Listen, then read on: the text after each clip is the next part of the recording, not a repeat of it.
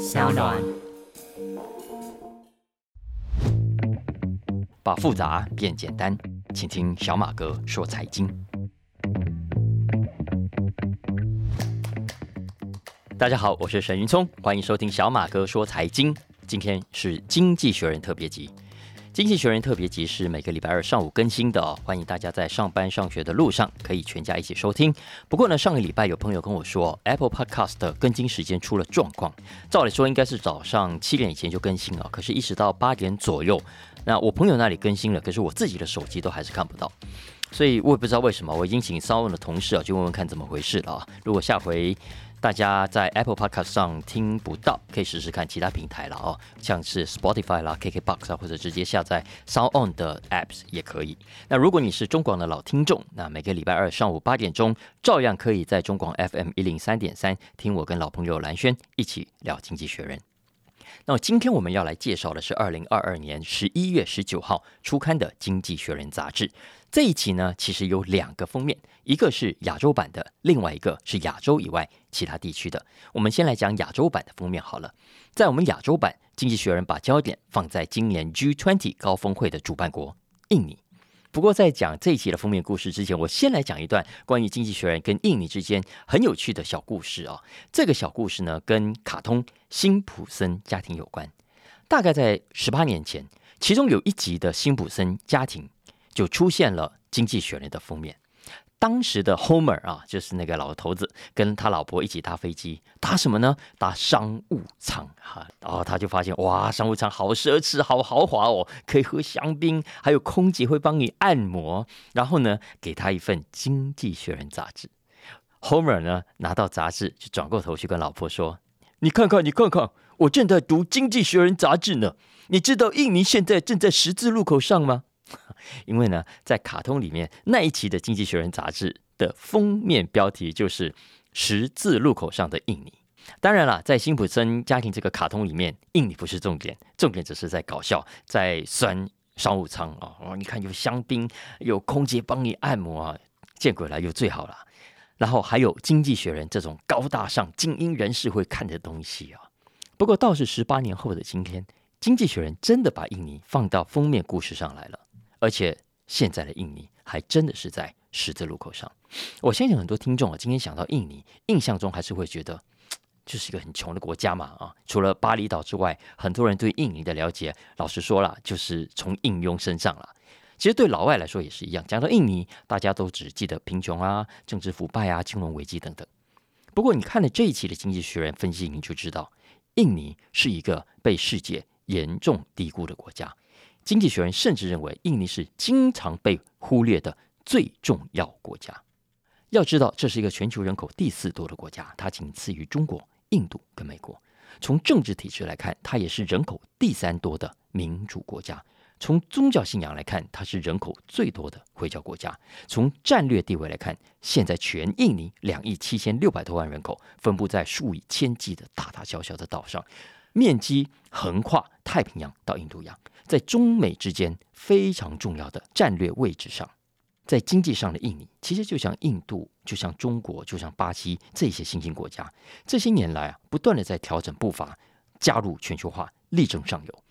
我们如果从 GDP 的数字来看，印尼现在是全球第六大的新兴市场，过去十年来的成长速度啊，根本不输给中国跟印度。比方说这一波的数位化浪潮，印尼大家慢慢就会发现，它也成为高科技业者的兵家必争之地。因为印尼现在至少有一亿左右的中产阶级，每年会花八百亿美金在各种的数位跟电子服务上。这么庞大的市场，我们怎么可以忽略呢？当然还有天然资源。我们都知道，未来每一台电动车都需要电池，而电池最重要的原料之一就是镍。而现在全球镍矿 nickel 当中就有五分之一是在印尼，所以印尼重不重要？其实《经济学人》并不是今天才看好印尼的。当年高盛喊出金砖四国的时候，认为中国啦、巴西啦、俄罗斯跟印度啊是新兴市场的四大明星的时候，《经济学人》就已经很替印尼抱不平。因为经济学人找出印尼的经济成长数据，认为当时的印尼两亿四千多万人口，平均每年的 GDP 成长都超过百分之六。而且你看天然资源这么的丰富，论条件论潜力，完全不输给什么金砖四国，应该叫金砖五国才对。而且不要忘了，我前面刚刚有提到，印尼在地缘政治上所处的特殊位置。刚刚讲了各种条件，不管是天然资源啦、国土面积啦、人口啦、市场，对中国来说，对美国来说，都是必须争取合作的对象。印尼当然也很清楚这一点，所以从一九五零年代以来就一直想要保持中立，因为他们很清楚，要保持中立，你才能够左右逢源。他想要来自美国的高科技，也需要来自中国的资金。印尼现在的总统佐可威啊，很欢迎中国的电池厂，也欢迎美国的电动车，就连俄罗斯跟乌克兰，他也选择两边不得罪。所以很有趣的一点，我也是看了《经济学人》才知道。在全世界的领袖当中，大家知道吗？今年只有一个人同时见到了拜登，见到了习近平，见到了普京，跟见到了泽伦斯基。这个人是谁呢？不是别人，就是印尼总统佐科维。所以，《经济学人》说啊，如果未来十年印尼可以继续用同样的速度成长下去，那么它将会成为全球前十大经济体之一。印尼老百姓的生活会大幅度的提高。印尼币的价格也渴望提升，到时候印尼会出现庞大的中产阶级。大家如果有订或者有看到这一期《经济学人》杂志，你就可以看到这一期的封面设计很有印尼风情哦。它就像是大家去巴厘岛会看到的那种明信片设计一样，那是一个印尼的剪影戏哦。里面的人物哇，双手举高高，抬起一个大哑铃啊，像举重那样。那标题呢叫做 “Can Indonesia pull it off” 啊，简单翻译叫做。印尼举得起来吗？啊，或者说啊，印尼搞得定吗？为什么要这样子问呢？而且如果你仔细看这个图哦，被举起来的这个大哑铃一边高一边低啊，看起来举哑铃的人好像有点累，有一点力不从心。为什么呢？因为以上讲的关于印尼的美好未来，其实不是没有风险的。第一是政治上的，因为周可威的任期只到二零二四年，到目前为止，你看不到有明确的理想的接班人。他的支持者当然希望他学习近平，哇，在任内修改宪法哈，想办法继续连任。但如果他不再连任，谁来接班呢？这是一个大问题。如果没有处理好，如果政权又落到了无能跟贪腐的官员手上，怎么办？第二个风险是保护主义。因为印尼长期以来都知道自己的天然资源很丰富，这是老天爷给的珍贵资产，所以呢，长期以来常常动不动啊就禁止这个出口，禁止那个出口。这种贸易保护主义是西方国家企业最怕的，所以对他们来讲，可以不跟这种国家 打交道，就尽量不跟这种国家打交道。这可能也就是为什么智慧型手机市场这么大，你看像 Apple 的供应链去中国、去印尼、去印度，它就是不会去印尼。第三个风险还是回到。刚刚讲的地缘政治，虽然我刚刚讲说印尼希望保持中立，可是实际上这几年来，中国对印尼的影响力越来越大。中国对印尼的投资现在是美国的四倍，所以你可以想象，如果一旦发生战争，西方国家要制裁中国，印尼会不会受害？会不会受到池鱼之殃？这就是为什么这一集《经济学人》要问印尼啊，你搞得定吗？其实总体来看啊，印尼跟印度一样，都是亚洲潜力很大的大国。印度想要靠高科技跟制造业来跟中国较量，而印尼呢，则是想靠天然资源。所以，如果他懂得善用，懂得搞定前面讲的几个风险，基本上印尼不但可以让好几亿的人脱贫、改善生活，搞不好呢，还能够成为决定地缘政治的关键角色。讲完了亚洲版的封面故事，我们接下来看看这一集的另外一个封面，也就是国际版的封面。这个封面谈的是加密货币最近的大丑闻，也就是我们在上个礼拜谈到的 FTX 事件。小马哥说财经在上个礼拜三花了一点时间跟大家分享过了，所以我想我的听众多多少少也已经从各种媒体上大致了解整个事情的来龙去脉，所以这一集我就不再多谈细节了啊。那如果你这是第一次听小马哥说财经，或者是第一次听到所谓的 FTX 事件，那欢迎大家回头听听我们上个礼拜第二十五集的小马哥说财经，然后呢再继续听我们这一段讲下去，那这样可能比较有 feel 哦，因为我们接下来要讲的是这两个礼拜来。最新的几个发展，因为这两个礼拜来，我看整个剧情啊，算是高潮迭起，呃，还是应该说急转直下哈。因为才短短几个礼拜之前，你看创办 FTX 的这个年轻人三十岁而已，Sam Bankman-Fried，哦，大家心目中的金融天才啊，是加密货币圈的英雄啊！媒体都说 FTX 市值啊，哇，三百二十亿美金嘞，所以换算 SBF 的身价也高达有一百六十亿美金哎，吓不吓人？才三十岁的年轻人。可是呢，现在事情爆发之后，你看这些媒体上报道的账面上给的财富，我看是一毛都不剩了啊！好了，他可能自己另外有把钱藏起来啊，不过那是另外一回事。我要说的是，至少在所有公开资料上，他的财富已经蒸发光了。他现在有的呢，是剩下这一百多万，包括台湾在内非常愤怒的客户跟债主，还有一堆等在前面的司法案件。你看，才不过短短几个礼拜的时间而已啊！而且随着越来越多案情曝光，我们也可以看到 FTX 的更多丑陋的真相。比方说，他们表面上承诺客户不会违法去挪用资金，结果呢，SBF 他至少搬走了八十亿美金给自己的另外一家公司阿拉梅达。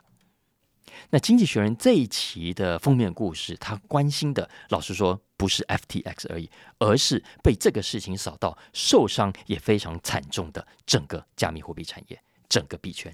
因为原本已经有很多人不看好什么加密货币了啊，哦，现在这些人你看拍桌子讲话更大声了。你看吧，我早说了，加密货币不可以碰啊，里面有很多的问题啊。然后经过这次事件呢，你也让更多人觉得，嗯，所谓的 crypto crypto 啊，加密货币不但没有什么实际用处啊，useless 没有用，而且呢会让大家白忙一场，wasteful 哦，浪费时间，还有一堆狗屁倒灶的事情，臭气熏天啊。所以想也知道。这一阵子的加密货币行情很烂哦，都跌得很惨。你看，二零二一年就是去年年初啊，整个加密货币的市值大约只有八千亿美金。然后怎么样？疫情期间，啪啪啪啪啪啪一直涨，到了快年底的时候，最高点一口气整个市值已经涨了快三兆美金。现在呢，又打回原形了，大概又回到去年年初八千多亿美金左右而已啊。所以现在连那些原本相信加密货币的人都慌了，都在问。到底这个圈子除了诈骗、除了投机，有什么鸟用？你看过去你们讲加密货币比其他传统货币更方便、更有效率，而且更透明、更去中心化啊，结果呢？有吗？经济学人说到目前为止没有，而且完全看不出什么时候加密货币才可能成为主要的交易工具。但是经济学人的角度很有意思，他说呢，即便如此，就算加密货币只有很小的成功机会，也不应该现在。就放弃它。相反的，我们应该借由这一次的事件，好好去检视加密货币背后的科技所具备的潜在贡献。什么样的贡献呢？来，首先是关于信任打造的效率。什么叫信任打造啊？我们先来讲。我们知道金融业是很需要信任的。你想想看，你如果不相信银行，你就不会把钱存在银行；银行如果不相信你，就不会把钱借给你，你就没有办法买房子。所以，整个银行产业的商业模式就没有办法成立。在过去啊，传统银行为了建立这种信任，它付出了很高的代价，很多的人力啦、物力啦、财力啊，然后慢慢的经年累月，打造出今天这个非常庞大的基础建设，一层又一层的监管，才让我们消费者跟银行之间建立了基本的信任机制。而区块链啊，它号称是有很多无数的电脑连接，对不对？你家的电脑，我家的电脑。理论上呢，可以更加公开而且透明，所以也更值得信任。可是代价却比传统银行低很多，理不理想？当然理想。不过经济学人说，这也只是理论上的理想，因为到现在为止，比特币你看已经多少年了？十四年了。刚刚讲了这个理论上的理想状态，从来就没有实现过。嗯，没有错，加密货币这段时间来都很热，看起来呢已经有很成熟的样子，也吸引了很多的人才。但是你看看啊，这些来自华尔街啦、来自美国常春藤名校的高材生啊，然后来自创投业的聪明人呐，哎，大家花了一堆的时间，投了那么多的钱，结果打造出来的是什么？到现在都还只是一个虚拟的赌场，然后呢，引来一堆的骗子，引来了一堆想要洗钱的罪犯。所以现在有人主张啊，政府应该要全面介入了，应该要避免加密货币的投机活动哦，伤害更多的人。可是经济学人反对这么做。他认为，第一，在资本主义社会本来就应该允许让大家愿赌服输。意思是说，现在很多去买加密货币的人，老实说了，本来就不是为了什么理想，本来就只是想要靠着炒作大赚一票。大家是不是要承认一下啊？然后他们也知道，投资是有风险的，高报酬一定有高风险。所以，意思是说，币圈的绝大部分的人并不是什么无知的小白兔。诶，我觉得这个观察也蛮有意思的，因为这阵子我想，包括台湾在内，都传出有 FTX 的受害者啊，听说有人真的是上百万、上千万就这样子赔掉了哦。但是这些赔钱的人是不是真的那么天真呢？可能啊，里面真的有一些人是很天真，所以被骗了。但是我相信，整个币圈当中，多数的人心里都很清楚，自己是在冒险，为的就是那句老话：“人无横财不发嘛，马无野草不飞。”哈，所以如果他们愿意为了横财而赌，政府何必禁止呢？这是经济学人的态度。第二，也是很实际的一点啊，也就是到目前为止，这个新闻虽然闹很大，可是外溢啊的效果是非常有限的，没有错。像当初投资 FTX 的淡马锡拉、Sequoia 投资公司，或者是安大略教师退休基金等等，都赔了钱，但是都没有伤及筋骨，更没有引发像二零零八年的那种股牌效应啊，把整个金融业都拖下水。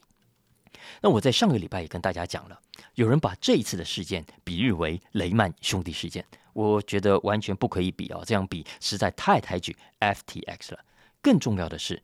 从人类进步跟创新的角度来说，政府更不应该现在就说要禁止加密货币。经济学人认为，创新本来就是这样，没有人能事先预测哪一些创新会失败，哪一些会开花结果。过程中啊，是一定要尝试犯错的。你看看以前的汽车业啦、半导体业啦，都犯过错啊。现在的加密货币也是一样啊。更何况我们可以看到，给他们多一点时间的话，加密货币背后的区块链技术。也一直在改进，一直在进步。最典型的例子，我们都知道有以太坊。九月份以太坊改版，就怎么样大幅降低了能源的消耗，这就是一个很好的例子啊。所以啊，《经济学人》杂志呼吁政府呢不应该过度反应，也不应该过度管制加密货币的发展。基本上，你只要谨守两个基本的管理原则就好。第一个，尽可能减少舞弊；第二个，要好好保护主流的金融市场，不要被拖累。比方说，很具体来说，他说最明显该做的第一步就是呢，要规定跟规范这一些交易平台都必须提列担保，免得万一你们倒了，你们的客户血本无归。像这次就是这样。再来，这些平台服务啊，跟交易炒作之间的界限一定要划分清楚。就像我们知道，传统银行啊，它不可以拿客户的钱随便去投机炒作的，所有的资金流动都必须要确实公布跟接受监管。这次的 FTX 就是五鬼搬运，神不知鬼不觉才捅出这么大的洞。当然了，最终的希望是有一天加密货币可以开花结果，这个技术可以让理想中的货币可以派上用场。那 FTX 事件啊？现在每个礼拜都有新的进展。那原本经济学人想用一个比较保留的标题，他原本下的标题叫 “The End of Crypto”？问号啊，呃，有个问句，这是加密货币的末日吗？啊？但是后来觉得这个标题也太保守了，所以他们后来干脆把问号拿掉，封面上呢只留下两个大大的字，叫做 “Crypto Downfall”，加密货币大崩坏，算是他们为这一起事件在这个礼拜所下的结论吧。接下来我们要聊这一期另外一个重要的题目啊，非常重要，它是 Business 里面的头条，谈的呢是汽车产业的未来。The future of car making。那我们知道，汽车是一个大产业，全球总规模高达三兆美金。而且我们现在每个人出门上班啊，或者假日旅行，可能都少不了汽车。而这个全世界最重要的产业之一，现在正经历一场史上前所未见的巨大转型。你看嘛，以前的汽车业都是以硬体为傲啊，它讲究的就是哇，底盘多坚固啊，引擎多耐操啊，避震器啊，刹车系统啊，悬吊系统多厉害，有没有？乘坐起来多么的舒适。可是现在大家虽然还是有在比硬体啊，可是软体越来越重要。这篇文章一开始先从上个月的柏林汽车展谈起，因为呢，在当时中国的一个电动车品牌叫 NIO N I O 很有名啊。展出了他们最新的电动车概念，你可以想象一下啊，今天下班了，经过一天的忙碌哦，大家哇巴不得赶快回家休息，或者去吃顿大餐，或者是看场电影。诶，那是过去，将来的电动车会给你带来新的选择。你可以怎么样？你可以躲进你的车子里，你可以调整车里的灯光，可以设定你想要的环境模式。你想听音乐，你想看电影。嗯，没问题。车上呢会有高级的环绕音响，会有很方便的音乐跟电影串流平台。你不用再去电影院，也不用去 K 歌房，也不用回家，不用看着小小的手机荧幕，车上就有 AR，你想看什么都可以看什么。而这一切，你可以完全不需要动手，因为就像 iPhone 有 Siri 啊，你用声控的就可以。刚刚讲的 Neo 这款电动车也有自己的 Siri，它叫做 Nomi，你可以透过声控来指挥这台车，满足你所想要的休闲服务。这就是 Neo 这款电动车的设计概念，因为它要成为你的第二个客厅，a second living room。所以大家可以发挥想象力啊！刚讲的这个概念，如果是成立的，车子会成为你的第二个客厅，或者你的第二个办公室。未来整个汽车产业都会朝这个方向去发展。那么，对传统汽车公司来说，会是一个多么巨大的改变，会是一个多么头痛的问题啊！为什么头痛呢？因为第一，这也意味着未来的汽车品牌啊，跟传统的硬体啦，跟传统重视的机械啦，传统车厂所重视的工艺啊之间的关系，已经不再那么重要了。未来可能更重要的是这台车子，哎，提供哪些娱乐啦，有哪些辅助性的功能啦，有没有自动驾驶能力啦，等等啊。所以未来消费者在挑选车子的时候，比较不会那么去计较啊啊，从零加速到一百需要几秒钟，也不会去看什么呃马力扭力的大小，因为反正不是自己驾了，你知道吗？所以要看的重点反而是车上呃配备有多少镜头啦，什么样的荧幕啦，多少晶片啦，连线的速率好不好啦，等等啊。所以你看是不是很不一样？再来第二，软体跟硬体对车厂来说是完全不一样的。硬体来说哈，做好了。完成了就是完成了，可是软体不一样哦，软体是可以不断更新的哦。所以你看，过去的车子啊，看重的是硬体，而硬体怎么样？就是我们人体一样，出生了就只会越来越老啊，越来越老旧。可是未来的软体呢，它可以 always 保持在最新的状态，也就是说，只要消费者需要啊，随时可以透过软体下载最新的服务的。对传统汽车产业来说，这是生产流程上一个非常巨大的改变。传统汽车硬体的制造是非常中央集权、由上而下的。我们都知道，每一个步骤你都必须安排好，都要按照时间来完成。一般来说，推出一款新车啊，我们现在所熟悉的各种新车，大概需要有四年的准备时间，从开始设计概念起啊，一直到最后推出。过程中如果有哪一个关卡出问题，delay 了，整个 schedule 就必须被改写，而改写的成本是非常高的。可是呢？未来的车子啊，在硬体完成之后，还需要什么？还需要软体的操作，而软体呢是可以不断更新的。也就是说，倒过来了，未来所谓的车子、所谓的产品，已经不再有完成或者是完美这件事情。英文叫做 products 啊，产品 are never really finished，不再是真正完成了，因为你的软体可以不断的更新，不断的让产品完成的更好。所以在这种软体越来越重要的情况下，新进市场的高科技业者啊，就有很大的优势，因为他们对科技、对软体最熟悉。相反的，传统汽车大厂就必须大量引进软体人才，要整个砍掉重练才行。有些人可能会说：“哎呀，夸张了，没有这么严重了。你看人家汽车产业早就对软体不陌生了啊，很多软硬体的结合，对车厂来说已经有很丰富的经验。”但是经济学人说：“没错。”现在的车子啊，还的确已经有很聪明的电子化设备哈。你看我们的引擎点火系统啦，啊刹车系统啦，方向盘等等，现在其实都有所谓的智慧性的啊。但有没有注意到，这些都是个别零件结合出来的软硬体？但是这篇文章要强调的软体，是整台车子所需要的一种平台。那这对传统汽车产业来说，就构成了三个重要的挑战：第一，组织管理上的挑战。因为我们知道，这些汽车业者最终极的理想是希望可以同时为不同的硬体零件在共同的平台上去开发软体。那现在很多汽车公司啊，老实说，硬体跟软体是各自为政的啊。你看那些工程师啊，知识都很高的了，他们对车子的性能啦、对工艺的要求啊，老实说会让他们瞧不起做软体的。可是相反的，那些做软体的也会觉得你们这些工程师也太难搞了，你们完全不懂未来消费者的需求。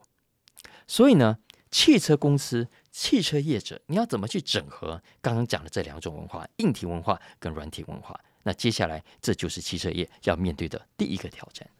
那汽车业面临的另外一个挑战啊，经济学人说，是他必须去决定接下来呢，讲到软体的时候，你要开发差异化的软体平台呢，还是你要去接受一个业界共用的软体平台？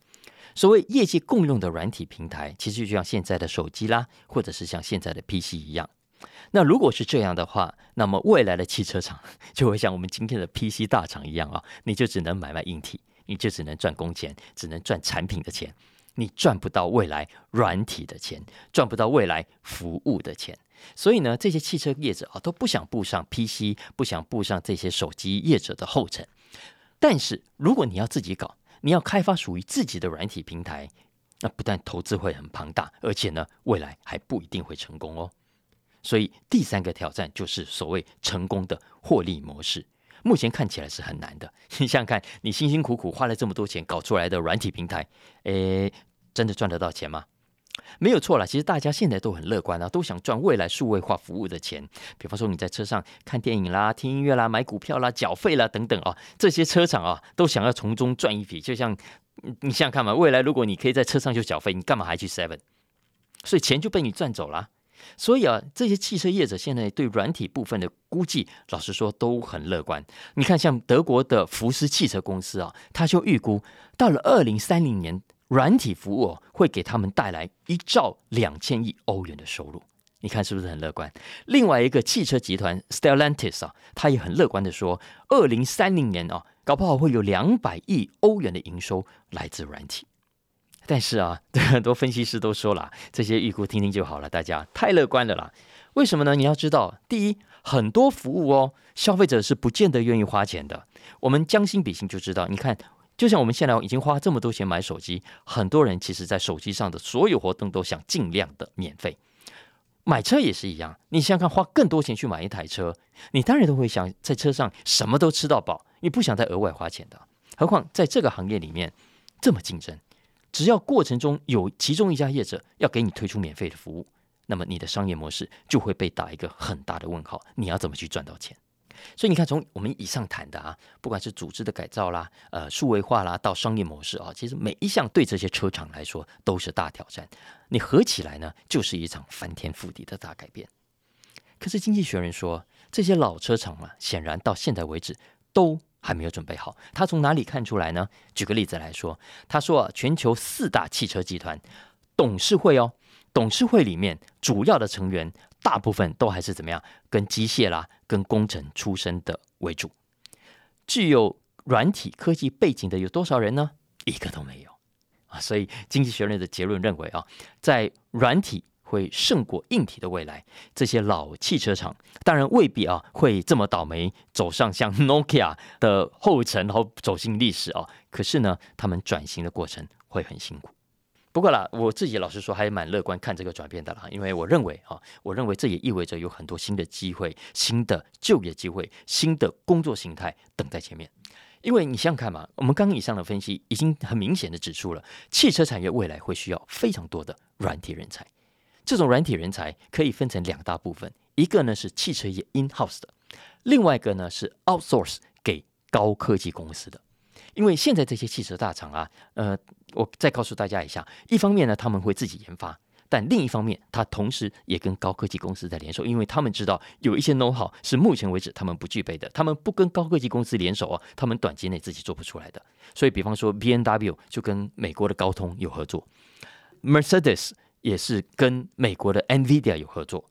Stellantis 则是去找 Amazon 哦，当然其他像雷诺啦等等比较大众化的品牌，我们都知道早就跟 Google 合作很久了。所以啊，总之不管是 in house 还是 outsource 啊，未来呢都需要大量跟汽车业有关的软体人才啊。大家如果对软体有兴趣，对科技有兴趣，对汽车有兴趣，真的推荐大家朝这个方向去努力，我觉得很可能会赚到大钱的。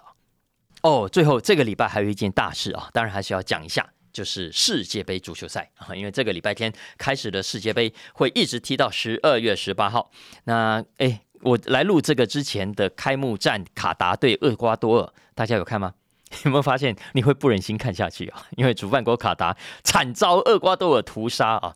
虽然最后比数只有二比零，可是一整场下来，好，厄瓜多尔简直像跟小学生在踢球啊！卡达这个主办国根本连射门的机会都没有，所以呢，也创下了世界杯的历史上第一次呢，主办国在开幕赛就输球的记录，很丢脸呢。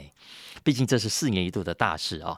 那经济学人怎么会放过呢？因为英国本来就是足球老牌的强国，所以这一期针对卡达跟世界杯，经济学人总共有四篇文章啊。那大家有时间可以一篇一篇把它找来看完。如果没有时间的话，我推荐大家可以先看 Leaders 上的一篇文章，比较短，它的标题叫 In Defense of Qatar，替卡达讲几句话。诶，为什么要替卡达讲话啊？因为这次卡达举办世界杯，真的有很多的争议。那最早争取到世界杯足球赛主办权的时候，老实说，卡达真的很开心哦，举国欢腾，都觉得美梦成真。可是呢，从开幕到现在，嗯，不是啊，应该说早在开幕之前的这几年来啊，越来越像是一场噩梦。很多西方媒体啊，跟搞什么社会运动的人一提到卡达就不爽。他们说啊，卡达的足球实力又不强，你凭什么举办世界杯？还有人说卡达是靠着塞红包买通世界足总的人才拿到主办权的。当然还有人批评啊，卡达你这个集权国家，那个人人权记录不良，你歧视同志啊等等啊。经济学人这一期啊，特别用这篇文章来回应刚刚讲的这些质疑，提出他的看法。第一。针对卡达是集权国家这件事情，经济学人说啊，没错，卡达它不是民主国家，但是它也不是那种什么十恶不赦的集权国家。他们从前一任的领袖开始啊，甚至还慢慢尝试要搞什么选举。然后呢，卡达还有一个很有名的新闻频道，大家一定听过，就叫半岛电视台。哎，半岛电视比很多中东国家更敢说话耶。总之啊，卡达跟俄罗斯不一样，也跟中国不一样。一九七八年的时候啊，世界杯在阿根廷举行。当时的阿根廷军政府啊，甚至怎么样，把批评他的人从直升机砰推下去啊。所以比起来，卡达没有那么坏。第二是外来移工的问题，没有错，在卡达很多外来移工工作条件不好。可是呢，经济学人说啊，整体来说，卡达对外来劳工友善的程度，哼，比你们美国，比很多欧洲国家都要来得好。这也就是为什么很多的印度人呐、巴基斯坦人呐、非洲人都愿意离乡背井跑去卡达打工，因为真的比在自己的家乡、比在自己的国家要来的好赚。你看，像这一次为了主办世界杯足球赛，卡达呢就引进了大量来自印度的临时工，而这些印度的工人啊，一点都不觉得自己被亏待。经济学人这一期还有另外一篇文章讲这个现象，他说哦，这些印度临时工啊的起薪啊，一个月将近有多少？一千美金。哎，三万块台币，耶，三万块台币啊，整整比他们在印度自己的家乡多了六倍啊！所以没有错啊。世界杯结束之后，十二月底哦，这些人看起来都要被送回印度去。可是要知道，被送回去的时候，他们是满口袋饱饱钞票，衣锦还乡的，是赚了钱回去的。所以呢，西方媒体拿外来移工做文章，经济学人也不赞成。外国媒体对卡达还有另外一个批评啊，就是对同志的歧视啊。经济学人说，这也是充满误导的指控。没有错，在卡达同性恋是不合法的，这是确定的。但这不是特别针对同志，因为包括异性恋，卡达它也是禁止你外遇、禁止你婚外情啊。然后实际上呢，虽然规定是这样，卡达政府啊，它对于感情的事情通常都是睁一只眼闭一只眼，并没有真的很严格的执法。而且老实说了，你特别拿这一点来指控卡达，真的很奇怪哦。哪里指卡达？你整个中东地区，你所有的回教国家，你甚至大部分的新兴国家都是一样，所以为什么你要特别针对卡达呢？这点完全说不过去啊！至于说卡达是靠买通世界足总塞红包哦，所以拿到主办权，好吧，就算这是真的好了，请问这要怪谁？这是要怪送钱的卡达，还是要怪收钱的世界足总呢？而且说到底啦。老实说，你如果按照这些西方批评者的标准，你又要政治清清廉啦，又要民主啦，又要文化开放，又要对外来移工友善等等啊，告诉你，到最后能选的国家，搞不好只剩下芬兰、挪威、瑞典这些北欧国家了。哎，这是我们要的世界杯吗？一个只能在欧洲少数国家举办的世界杯，还能叫世界杯吗？要知道，中东是世界足球的重镇，很多中东国家的足球都很强。但是呢，过去从来没有任何中东国家，也没有任何回教国家主办过世界杯。经济学人说啊，如果有一天世界杯要在中东举行，要在回教国家举行，老实说，没有比卡达更适合的选择了。大家觉得有没有道理？我觉得经济学人讲的很有道理啊。但是，但是我不相信这些道理，西方其他的媒体、西方其他的知识分子不知道。我认为他们都知道。只是呢，他们真的对卡达很不爽。所以呢，就拿这些事情来做文章。哎呀，真的，很多这些白人呢，充满了优越感哦。难得这一次《经济学人》讲了公道话。好了，这个题目就讲到这里了，大家回头看球吧。以上就是我们今天的小马哥说财经《经济学人》特别集，希望大家喜欢今天的话题，也帮我评分五星，按下订阅喽。特别请大家帮帮小马哥，分享给亲朋好友，大家一起透过各大 Podcast 平台来收听。那如果有相关的需求，也欢迎透过文字栏讯息里面的相关粉砖连接来跟我们互动喽。下次见拜拜。